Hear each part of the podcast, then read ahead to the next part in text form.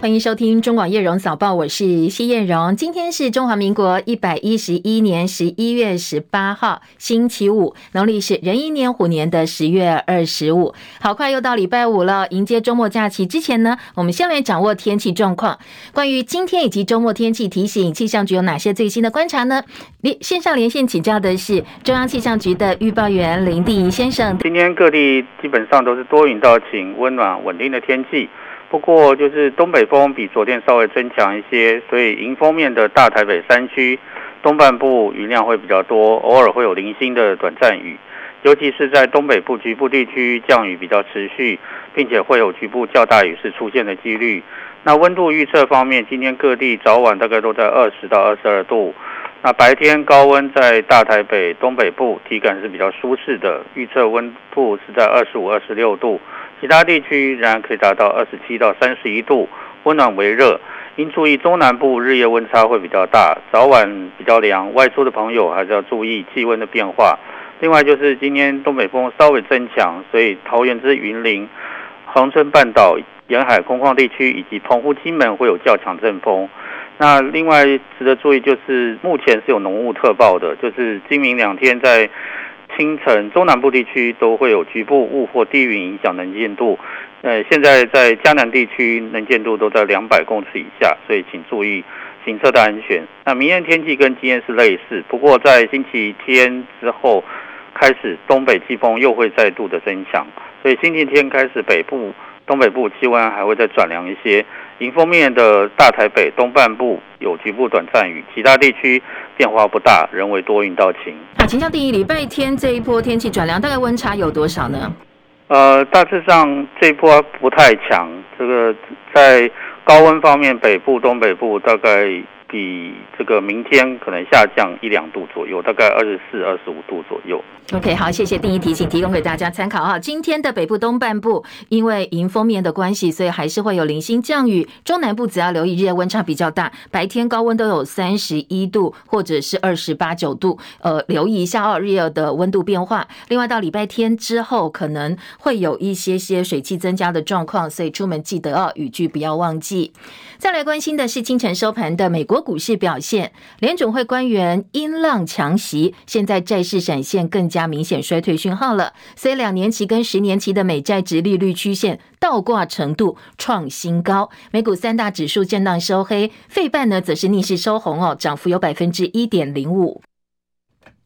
今天美国股市收盘，道琼跌了七点五一点，小跌三万三千五百四十六点；纳斯达克指数呢跌三十八点，一万一千一百四十四点；标普五百指数跌十二点，三千九百四十六点。费城半导体刚刚讲到，它是逆势上涨的，涨了二十八点，涨幅百分之一点零五，收在两千七百一十九点。台积电 ADR 今天收盘涨了百分之二点五六，来到八十一点四八美元。联电 ADR 强弹百。百分之五点二，收在七点四八美元。深夜收盘的欧洲股市，因为美国就业市场还是相当紧绷，所以呢，投资人哦现在呃比较担心的是联准会的鹰派言论。全球股市大部分都是走跌的，欧洲股市深夜收盘同样收低。伦敦股市小跌四点，七千三百四十六点；法兰克福指数涨三十二点，一万四千两百六十六点；巴黎 CAC 指数跌三十一点，收在六千五百七十六点。随着投资人关注联准会的官员言论，美债殖利率上升，美元。指数走强，英镑呢在英国政府宣布最新财政计划之后下跌。纽约尾盘追踪美元兑换六种主要货币的 I C 美元指数上涨百分之零点四，一百零六点七一。油价因为大陆的确诊病例。越来越多，现在往上走，所以挤压了石油的需求，油价大跌超过百分之三。纽约商品交易所西德州中级原油十二月交割价跌三点九五美元，每桶八十一点六四美元。伦敦北海布伦特原油一月交割价每桶八十九点七八美元。台北股市昨天开低之后，一度下滑到一万四千三百八十三点五五点，跌一百五十三点八点。午盘之后曾经翻红到一万四千五百四十五点，不过收盘还是收。小跌哦，留下了长长的下影线，收在一万四千五百三十五点，小跌两点一二点。昨天的成交量两千三百九十四点八七亿元，三大法人卖超四点二三亿。台北外汇市场台币兑换美元收盘贬值四点三分，收在三十一点一五八兑换一美元，成交金额十点二四亿美金。二零二二年亚太经济合作会议 （APEC） 领袖高峰会今明两天呢，在泰国曼谷举行。重头戏领袖峰会今天就要登场了，二十一个成员领袖参加，代表我们出席的是台积电创办人张忠谋，还有他的太太张淑芬夫妇。昨天下午已经飞到曼谷了，各界都很关注张忠谋此行是否会跟美方讨论到晶片问题。行政院经贸办公室的总谈判代表邓正中昨天表示，台湾希望能够参加。更多的区域整合组织也愿意接受跨太平洋伙伴全面进步协定 （CPTPP） 的高标准。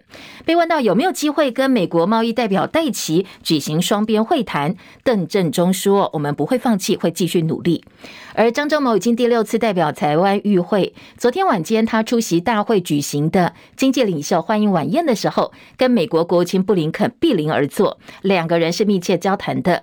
而美国国务院稍早证实，布林肯明年初会访问中国大陆，现在双方正在积极安排行程。如果真的顺利成行的话，他将会是第三位访问中国大陆的拜登政府高层官员。在 APEC 峰会前夕呢，大陆国家主席习近平透过书面文稿发表了谈话，他明确反对新冷战。习近平说，亚太地区并不是谁的后花园，不应该成为大国角力场。任何搞新冷战的图谋，他说，人民不会答应，时代也不会允许。对于最近全球供应链重组的趋势，习近平表示，组织甚至拆解亚太地区长期形成的产业供应链，只会让亚太经济合作走入死胡同。他呼吁必须要继续合作，还说中国会继继续积极推动以及呢共建“一带一路”的目标。在大陆防疫锁国期间，中国领导人习近平在外交主舞台上几乎是完全消失的。不过本周呢，他带着笑容重新回到国际舞台，出席了相当多场重要的国际会议，包括刚刚落幕的拜习会、G20 领袖高峰会，还有今天要登场的 APEC 领袖峰会等等。北京希望哦，借由这些交流活动，开始修补中国大陆跟其他国际的关系。那习近平最近见过了哪些国家元首呢？十四号在印尼巴厘岛跟美国总统拜登会谈，第二天他跟澳洲总理艾班尼斯会晤。他在巴厘岛还跟法国、加拿大、韩国、意大利、荷兰以及阿根廷的领导人进行双边会谈。昨天晚间在曼谷跟日本首相岸田文雄见面，而预定还会跟纽西兰总理阿尔登对谈。他昨天抵达曼谷参加 APEC 非正式领袖峰会，立刻见了日本首相。岸田文雄，同一天呢，他还见了新加坡总理李显龙、菲律宾总统小马可仕哦。虽然尽管现在国际主流声浪看起来看似反中，不过显然各国还是积极寻求各种跟中国交流的可能性。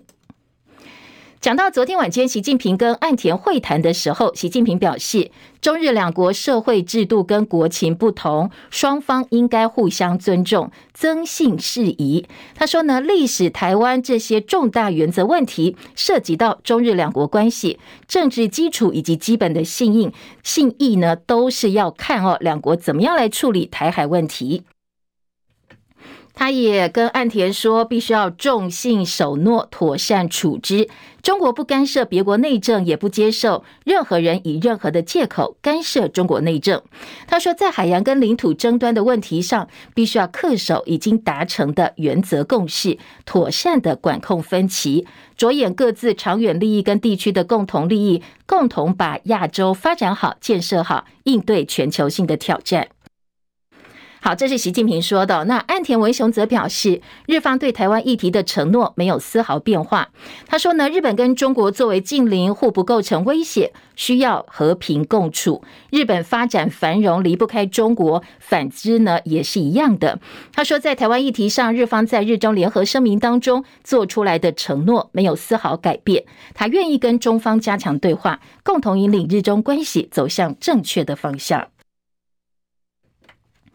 马来西亚航空 MH17 航班二零一四年在乌东顿巴斯地区上空遭到击落，当时造成机上两百九十八人通通罹难，其中三分之二的死者呢是荷兰籍。荷兰法院在这个月十七号宣布，MH17 确定是被一枚从乌东发射的俄罗斯制的导弹击落，而四名嫌疑者呢被以谋杀罪以及导致飞机坠毁等罪名起诉，求处无期徒刑。法院表示，这一个航班，这一架航班，二零一四年在乌东地区被击落。当时俄罗斯全面控制当地的分离主义势力，而这个地方也是乌克兰军队跟亲俄的分分离主义势力交战的地点。同样哦，也是今年俄乌战争重要的导火线之一。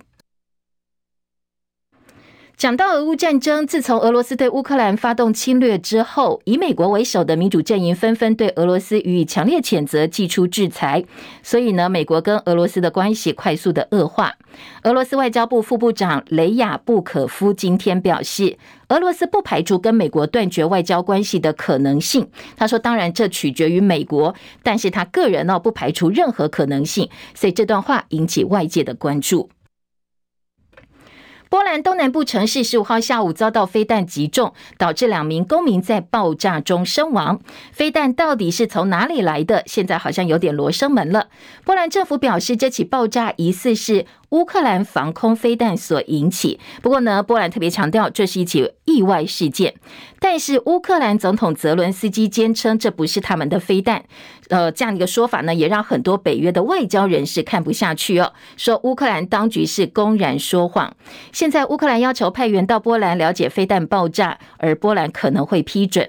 西方各国领袖倒是一致的表示，这是一起意外事件。不管如何，罪魁祸首呢，最后还是要怪发起战争冲突的俄罗斯。同时间，俄罗斯又发动飞弹攻势，对乌克兰展开新一波的飞弹攻击。南部敖德萨州以及中部第聂伯罗市都遭到了几周以来的第一场空袭。另外呢，乌克兰昨天下了冬季的初雪，现在乌克兰很多地方哦正在为计划性的停电或者是临时停电所苦。所以，对于平民生活来讲，不断不断的攻击行动，对生活可以说是雪上加霜。同样是俄乌战争最新的外电焦点呢，则聚焦在俄罗斯跟乌克兰达成了黑海出口谷物协议即将到期，相关各方已经同意了，这个协议会延长四个月。好，至于美国其中选举结果大致底定，众议院全部改选的四百三十五席当中，共和党拿到过半数两百一十八席，确定成为多数党。众议院议长将由共和党领袖凯文麦卡锡出任。而参议院方面呢，两党各拿五十席。不过，因为参议院议长是副总统贺锦丽，所以民主党保住参议院的多数。共和党在其中选举其实选的不算好，也不算是大胜。美国民主党籍联邦众议院议长裴洛西宣布，他不会在新一届国会当中寻求领导的职务。过去几年，裴洛西一直面临来自民主党众议院新生代要求他放弃权力的压力。这是民主党在其中选举失去对众院的控制权之后，让位给新一代领导人的关键重组。路透报道说，五十二岁的纽约州议员佛杰瑞。可能会取代佩洛西成为民主党的众议院领袖，而他也将成为第一位在美国国会领导主要政党党团会议的黑人议员。而裴洛西呢，她是美国第一位女性的众院议长，曾经八月率领国会议员代表团访问台湾。在贺锦丽成为美国副总统之前，裴洛西是美国历史上排名最高、最有权势的女性民选公职人员。而众院议长呢，在总统继任人选当中排在第二位。继续焦点转回国内哦，选战倒数八天，民进党打抗抗中保台牌，绿营先前不断猛打国民党候选人蒋万安在律师执业期间。帮助中资在美国借壳上市，甚至还说炒股票等等哦。蒋万安重申，在美国执业期间，一切作为都符合美国的法规，反批民进党在抹红别人的时候，应该要好好的反省自己。他说，大家看到包括国安会秘书长辜立雄过去担任资深合伙人期间的万国法律事务所，在大陆也设有分所，赚的就是中国大陆市场的钱。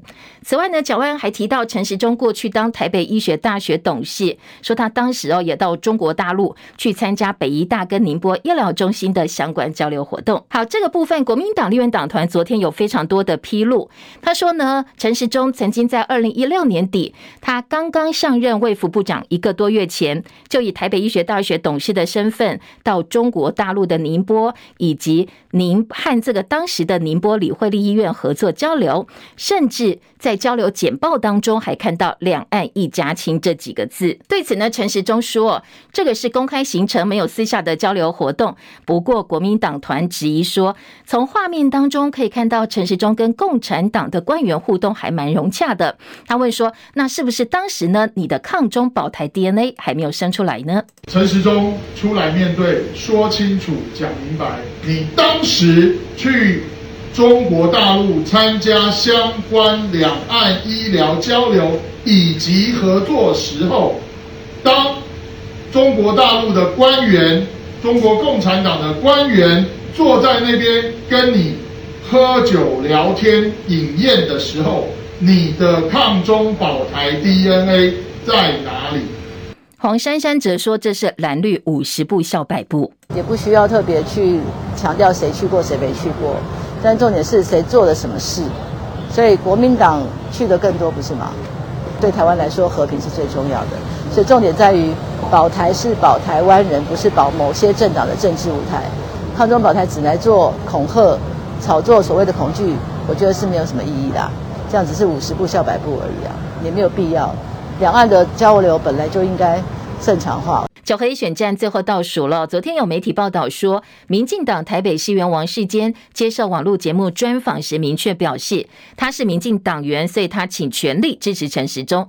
不过呢，他欠黄珊珊一个人情，所以他这一票会帮黄珊珊保留。这段话被解读说，哎，王世坚这一票要投给黄珊珊哦，所以很多绿营的网军开始攻击他。王世坚昨天下午受访的时候澄清，他没有这样讲哦。不过呢，他也怒斥侧。一网军闪一边去，说为什么支持陈时中就要糟蹋黄珊珊呢？我没有说支持陈时中票投黄珊珊，绝对没有那样。侧翼网军闪一边去，那那个已经被罢免的议员点点太监才会干那种事，光明磊落的出来。我支持陈时中，但是我欠黄珊珊一次，因为他是那么的正直。然后，哎，侧翼王军也在攻击黄珊珊，我觉得很莫名其妙。我们支持陈时中，有必要去糟蹋黄珊珊吗？他可以请问小英总统，黄珊珊的哥哥是不是帮我们主持国建国造？他一家那么英勇，你要说他不抗中保台吗？那王世坚说他欠黄珊珊，因为七年前大巨蛋在议会提案，当时黄珊珊是挺他的。王世坚点名骂太监的是被罢免的桃园市议员王浩宇，他先前痛批说王世坚这样做是违反党纪。本来王浩宇对王世坚骂他太监的说法回应是 I don't care，但是昨天晚间态度大转弯，他告了一百二十七位呼应的网友，对每个人求偿十万块。不过很多网友就痛批他说柿子挑软的吃，他只敢欺负这些网友欺善怕恶，明明是王世坚骂他，他不告王世坚，反而去提告。网友好，另外因为选举到了，所以选前政治人物直播相当多。民众党新竹市长候选人高虹安深陷诈领助理费小金库风暴，现在北检已经列为他自案，高虹安跟他的助理男友都被列为被告。另外有一个自称是高虹安办公室前助理的 A 先生，在三立电视台政论节目当中爆料说，其实民众党五位立委都被要求捐出人头助理，党库通国库，所以呢，民众党好生气。昨天呢，呃，到台北地检署已经对这个 A 先生提告。民众党的前立委蔡壁如昨天晚间也在直播上驳斥这个说法哦，说要提告抹黑者。他坦言说，他自己余生的愿望是希望看到柯文哲选上总统。而高虹安跟柯文哲昨天晚上开直播，柯文哲则是对最近高虹安被不断不断质疑，或者是抹黑啦，或者是这么多的争议，表示相当的心疼。心如很 很惨，我现在看你会笑出来，我要就安安慰多了。你前几天那个样子，我觉得哇，我觉得好对不起你。啊？什么什么什么？你说什么什么什么？对不起。对现在还讲话这么大声，那时候已经看一副快要挂掉的样子了。你是说想说，我惨了，他他撑得住吗？我都从来都没有预测到说你会你会遭到这么大的攻击。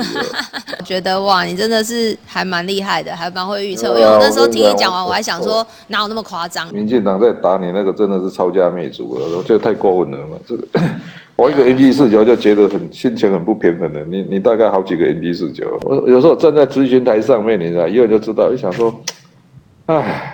我这个有读书的被这些没有读书的在咨询，再受不了。有读书的被没有读书的质询，这一句话可能柯文哲又失言了。那失言的还不止柯文哲，争议不断。高虹安昨天呢，他也上了网红馆长陈之汉的直播专访。他说自己的政治生涯这么可怕，可能是以前有握过前总统马英九的死亡之握。好，这句话再度引发了争议。再来关心体育焦点，第五届世界棒球经典赛，中华队昨天选出了五十人的初步大名单，旅外选手占了五分之一，名单不能够对外公布。不过呢，可以确定的是，两位拥有台湾血统现役大联盟球员，在我们力邀之后，都表态他们不会披中华队战袍了。反观日本队获得了强力支援，因为天使队投打二刀流大谷翔平，他在个人 IG 上说，他已经通知日本监督立山英树，他愿意代表日本队打。明年的世棒经典赛，陈凯的报道。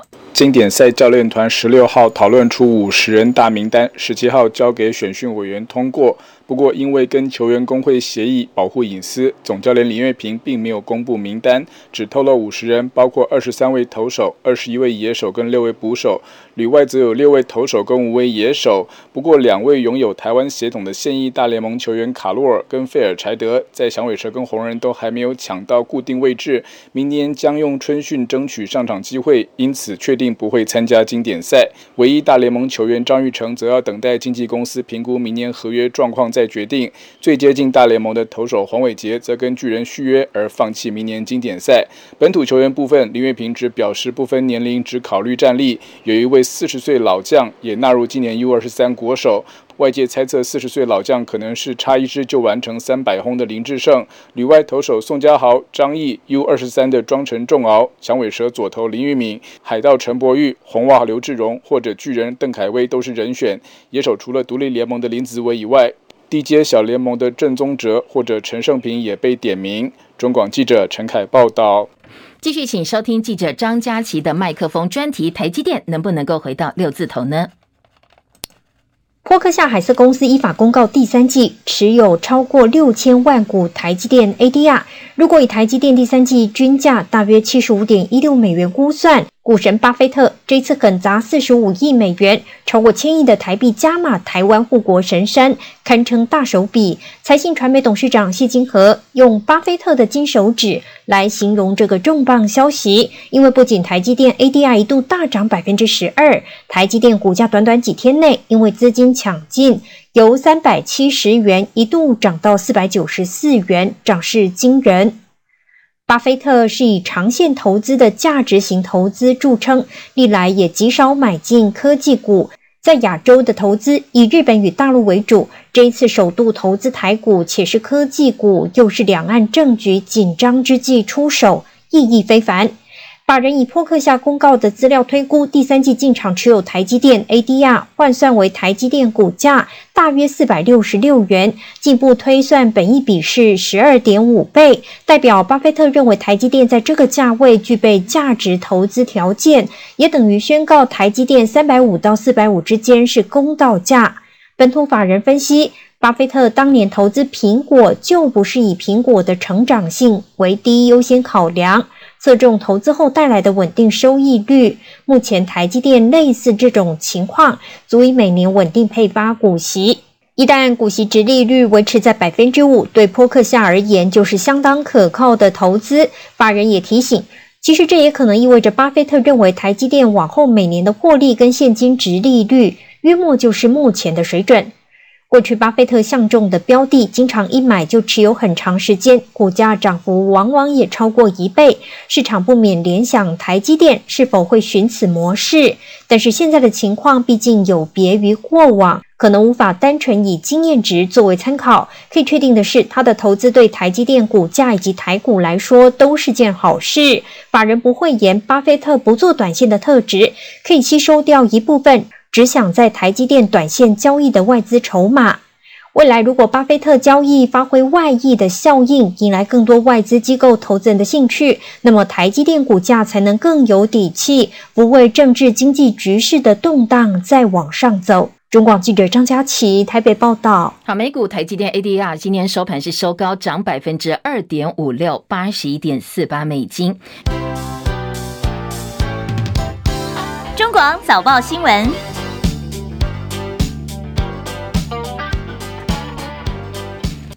早报在头版的新闻重点，快速扫描一下哦。头版头条大家焦点都不一样，但是呢，在头版版面最醒目的一个标题就是聚焦在。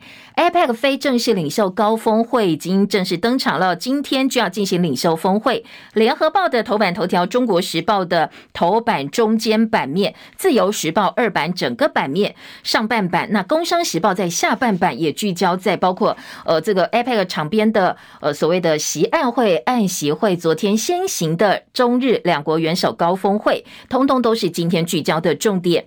中国时报头版头条放的大标题是来关心。蓝银酸哦，这民进党台北市长候选人陈时中抗中保台喊得响亮，但是呢，自己过去在跟大陆的一些交流活动上，好像表现出来的又不是现在的样子哦。说抗中保台 DNA 跑到哪里去了呢？现在被翻出来，一一被解释。自由时报今天的头版头条又是高虹安。自由说，高虹安跟他的助理男友现在被检方列为他自然的被告。好，告诉大家这个他自然到底是什么意思哦？你在呃地检署检方的案件当中哦，有分他自然、真自然、查自然。他自然呢，代表是呃现在可能检调怀疑你有犯罪的嫌疑，但是呢，关于到底是谁犯罪或犯罪的事实不是很明朗，就会列为他自然。他自然的主角就是被告了。那真自然当中呢，是什么都很明确，有犯罪嫌疑、犯罪事。事实犯罪的人都很明确，就列为侦自案，侦查的侦。那如果是查自案呢？调查当中的是，呃，现在可能有人来检举啦，有人提出一些质疑，或媒体有报道，我都还在搜集阶段，什么都不明确，就会列为查自案的被告，查自案来进行调查了，不一定有被告。那今天在他自案的部分，当然因为先前调查局北基站已经有一些呃接到检举啦，或有一些动作，有这些东西在手上。但是对于是事实或者是呃当事人是不是涉案不是很明确，所以目前呢，高红安这个案子助理非让孩子列为他自然的被告。好，一些法律上的一些呃尝试哦，我们先告诉大家。另外，在经济日报跟工商时报的报道当中呢。经济头版头条是大立光重返台北股市的股王宝座，昨天涨了百分之八点六，昨天的成交价是两千三百一十五块钱。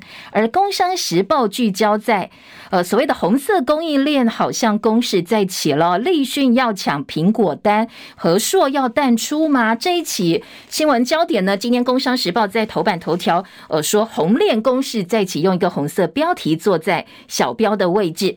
大陆网络消息说，A 股上市企业大陆的苹果代工业者立讯精密最近收购 iPhone 代工厂。和硕旗下昌硕科技位在上海浦东的部分厂区，没有具体的消息来源，只说消息人士说，立讯精密之后会带自己员工进入该厂区，所以呢，呃，在所谓的红色供应链取代目前的一些呃小小这一些厂商哦，或一些企业，这样一个传闻在网络上传得甚嚣尘上。当事人立讯精密则表示，收购如果达到可以披露的标准，公司就会对外公告。这是《工商时报》今天的头版头条。快速掌握今天几个头版的重点新闻之后呢，呃，我们就来听听看哦，今天在详细内容部分还有哪些进一步的报道。先听到的就是 Apple 峰会，今天在早报头版内页的分析。联合报头版头条说，张忠谋抵达泰国，聚焦晶片。好，当然台湾现在哦，我们的护国神山产业就是台积电，聚焦在晶片的议题。联合报在小标当中提到，APEC 峰会是否张忠谋会跟贺锦丽有一场讨论，双边会谈备受关注。而我们的经贸谈判代表邓正中说，不会放弃跟美国贸易代表戴琪会面。张忠谋强调，他会。呃，完整传达蔡总统的指示。他说，这一次 APEC 经济领袖峰会是四年以来第一次面对面的会议，他第六次受到总统任命参加。他对程序当然是很熟悉，不过，呃，在会议当中，除了部分非常熟悉的其他领袖代表之外，总统也交付他部分重点任务，希望他能够跟其他的经济领袖代表表达。他说，他会尽全力哦，完成总统交付的任务。另外一个部分是中国大陆跟台湾去年都申请加入 CPTPP，所以邓正中被问到说啊，会不会利用这个机会跟其他 CPTPP 成员国来交流，表达我们想要加入的一个意愿？当然，邓正中说会努力哦，而且我们已经愿意接受 CPTPP 的高标准。好，这个当然，如果老共在这一场这个所谓 CPTPP 的呃申请加入战当中哦，呃再使一些力的话，或许我们会增加一些难度。不过呢。他说：“我们会希望能够尽快申请加入。”这是呃，今天联合报的头版内容。还有联合报头版上半版面是关于在气候峰会上哦，巴西北部亚马逊地区的部分的雨林遭到焚烧滥垦的状况。这个照片呢，今天的联合报放在头版上半版面哦，来凸显出问题的严重性。还有提到说，巴西的后任总统鲁拉在气候峰会上表示，接下来他上任之后会全力保护亚马逊雨林，打击这些滥垦滥伐。好，配合一下哦。今天在外电这一期焦点呢，联合报也希望让大家能够看到。再把焦点回到 APEC 领袖峰会，今天在自由时报是放在二版的版头，说侨界热烈欢迎 APEC 我们的代表张忠谋抵达曼谷，而双部长会议当中，邓正中跟戴琪谈笑风生，龚明鑫也特别在会上说明台湾在防疫啦，或者是地缘政治上的一些呃我们的贡献。而在呃，《中国时报》今天头版聚焦，则是张忠谋代表抵达曼谷的同时，岸田跟习近平见面了。日本首相岸田文雄跟呃这个大陆国家主席习近平见面，两个人握手的照片，《中国时报》今天在头版可以看到，标题说岸田会习近平对共军的军事活动表达严正关切，《自由时报》也处理这个部分，《自由时报》在内页大标题说。岸田会席严重关切中国射飞弹。联合报今天的二版整个版面也是岸习会，台海成为焦点。协调日本外相访问中国，习近平在 APEC 上说，亚太并不是谁的后花园，当然意有所指。央视的报道特别强调习近平的书面演讲内容，他说呢，当然呃，在部分的情势呃，他认为哦，新冷战是走不通的。而岸田文雄呢，则表示。呃，接下来中日发展的大方向，悬而未决议题跟合作可能性，希望借由岸习会之后能够有建设性的讨论。中方同意在安全领域加强沟通，两国一致反对在乌克兰战争当中使用核子武器。好，当然几个点哦，包括台海议题，日方也重申过去的立场，强调他们没有任何的变化。联合报今天做到二版版头，可以看得出来哦，在时隔三年之后，第一次呃中日领导者面对面的会谈，大家都有意把整个气氛塑造的比较有利于后续的一些嗯合作啦，或者是对话的一个基础。所以呢，特别强调台海和平稳定的重要性之外，也强调日方的台海政策立场没有改变。而今天的联合报呢，今天另外切一个点说，继拜习会之后，密力解读共军的攻台能力，强调。大陆如果侵犯台湾，会跟俄罗斯总统普丁犯了一样的错误。好，这个部分呢，今天在自由时报也放到了头版的中间版面，做了大标题的位置。美国军事首长说，中国犯台将战略重挫，命令指俄乌战争。乌克兰吃鳖是活生生的例子。好，这是自由时报下的标题，内容是拜登跟习近平会面之后表示，不认为中方有意立刻进犯台湾。美国参谋首长联席会议主席密利在美国国防部也表示，解放军还没有能力足够占领台湾。如果中方决定在这个时间武统的话，定将犯下跟俄罗斯总统普京一样的战略错误。他说呢，解放军可以轰炸台湾或朝台湾发飞弹，某种意义上来讲是可以攻击台湾。不过，攻击跨海夺岛，要让解放军登陆，这是非常难、高度难度的高难度的一个军事任务。因为台湾地形很复杂，多山岛屿是很难攻克的军事目标，可能要再一段时间，解放军才有这样的能力。所以，到底什么时候老共会打台湾？密利认为哦，如果习近平透过理性分析，会得出。呃，在不久的将来攻击台湾风险太大，而且如果真的打的话，代表追追求军事跟经济第一的中国梦就会崩溃。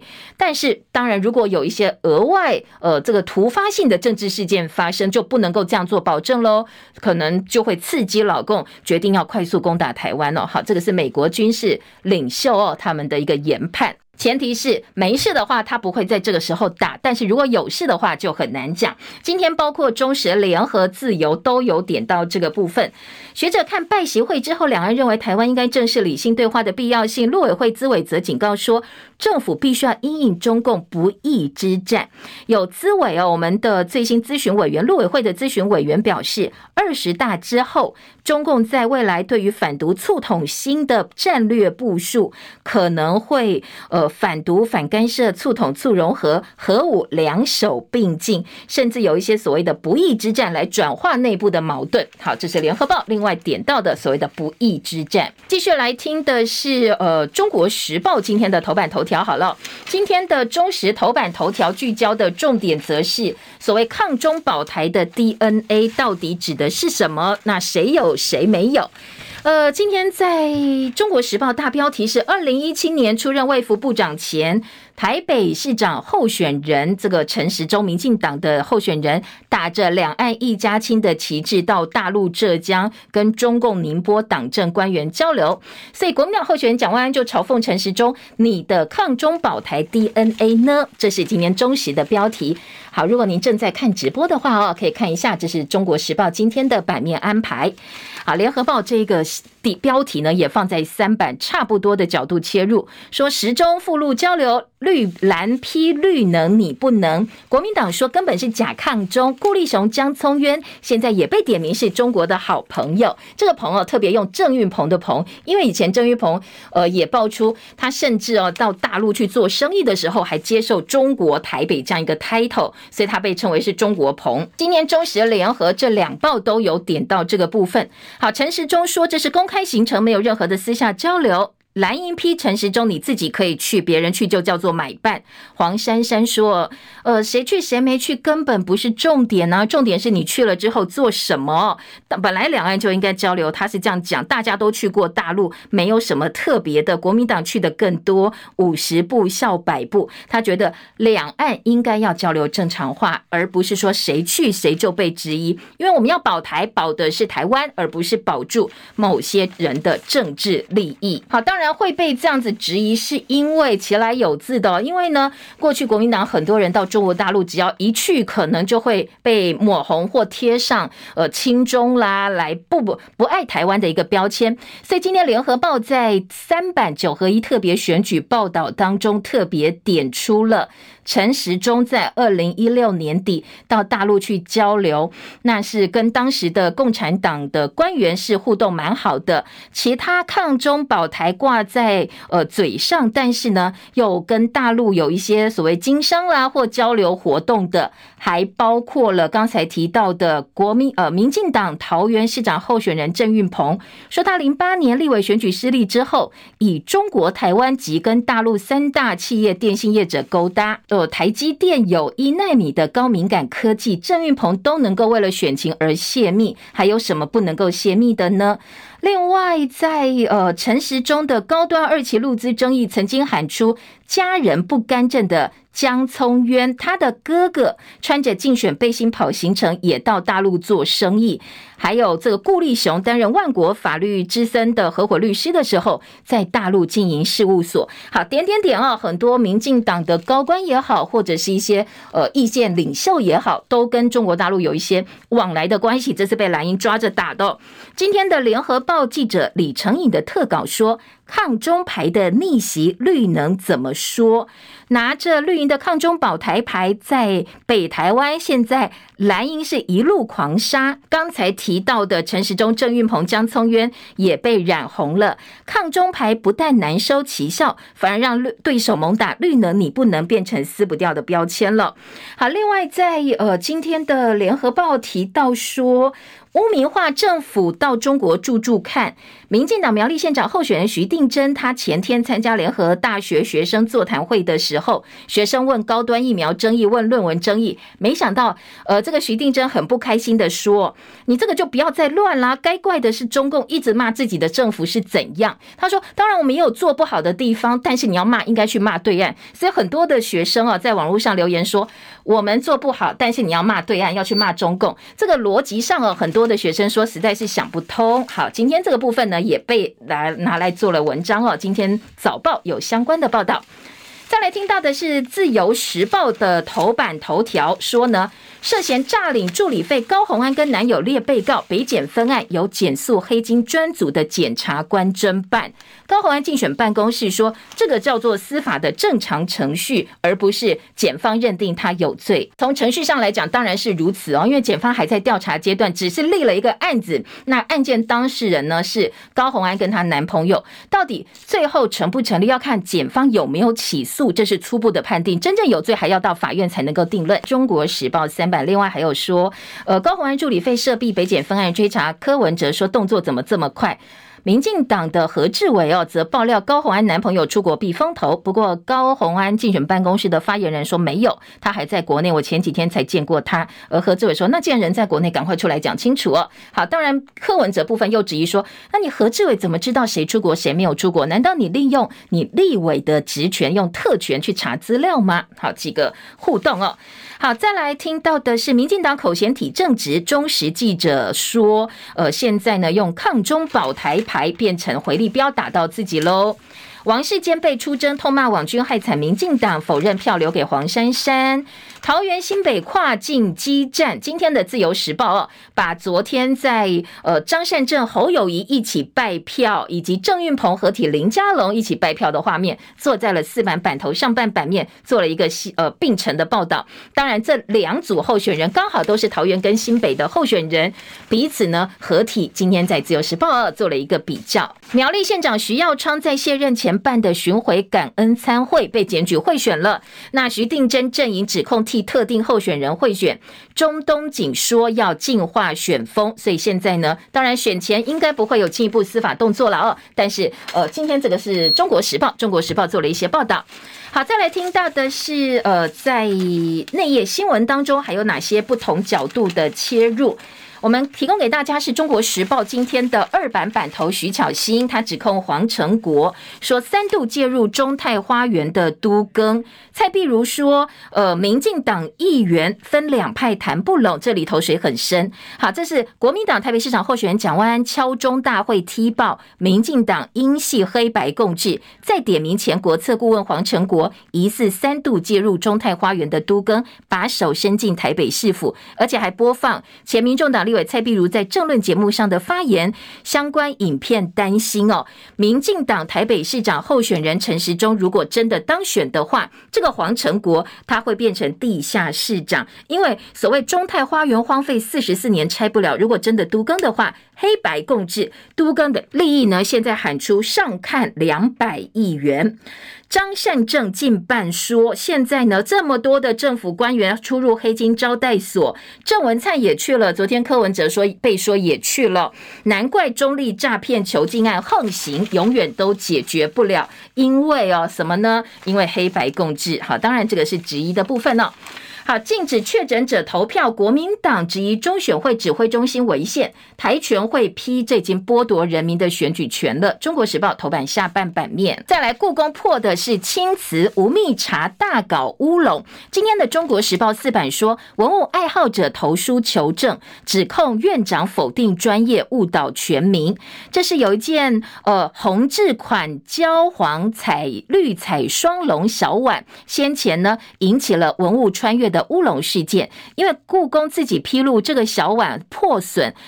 无蜜茶院长乃至院方资料第一时间都说这是明制款、明弘制款、明弘制款、明朝。经过文物爱好者执意求证说，这个明明就是清代脱明呃脱明明代的作品，就是清代假借明代的作品。说既然如此哦，你这个这么专业的一个故宫，怎么会误导全民呢？今天在中国时报把它做到了四版生活版的版头，说这是院长故意误导大家。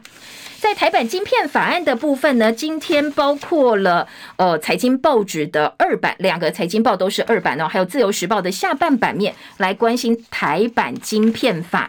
今年自由时报说乐见台版晶片法，台积说会继续投资台湾，学者肯定如果有诱因的话，就会跟进先进制程。不过业界也很关心配套，所以中国时报今天切的角度是巩固竞争力，投资研发抵减持有对象，除了半导体之外。不应该独后半导体，要说包括电动车啦、五 G 跟低轨的卫星，可能也会被纳进来。但是黄崇仁，这是力基电的董事长，很不满的说：“现在这个晶片法案几乎都只针对台积电等少数业者量身定做。如果只是独后台积电的话，这是不公平的。”好，这是今天联合报切的角度。